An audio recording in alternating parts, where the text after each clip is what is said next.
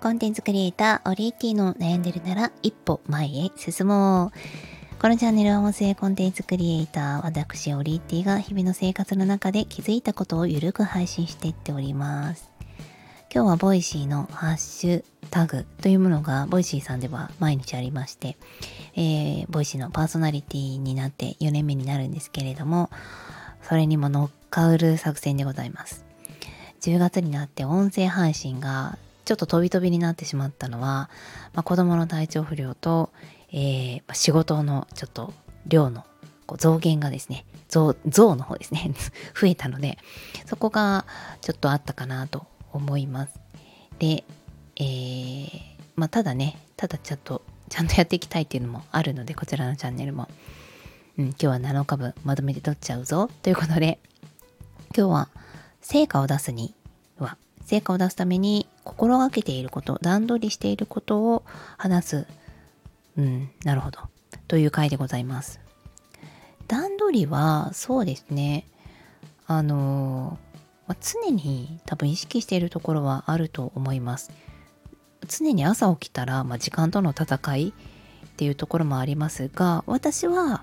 フルタイムでもないですし、まあ、リモートで、えー、さらに出社のだから必要もないんですよねだから電車に追われるとか、えー、こう、うん、なんていうのかなその自分でこうコントロールできる時間っていうのを多めにとっているっていうところが私は成果を出す秘訣なのかなって思っています。ま成果を出すって言っても私の仕事は今企業さんから依頼されている委託されているものとあとは自分が主体で個人事業主として、ま、話を聞くお仕事であったり、パーソナリティであったり、ま、自分が、えー、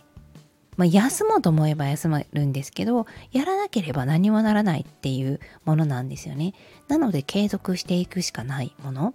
あ、この音声配信も、まあ、趣味みたいなもんですけれども、やっぱり滞ってしまうと自分の発信が一つ減ってしまうので、ああ、できなかったなーという気持ちになっちゃうんです。でそう考えた時にあの、まあ、まず仕事の量をもうフルフルでは受けないっていうもの。自分の中であの収入が目標ではないんですよね。収入というよりは、えー、スキルの上昇で目標を取っているところが多いと思います。あのこの仕事をどれだけの時間でできたか。でそれを人に伝える時に、えー、それがうまく伝われたか、ね、その説明の仕方とかその説明の時間であったりとかなんかそういうところで測っていっていますね。えー、でなので、まあ、こう急なお仕事っていうのも降ってくるんですよ。急なお仕事が降ってきた時の余裕というのは常に持っています。急なお仕事ってもちろん急なので、えー、締め切りも早いものが多いんですよね。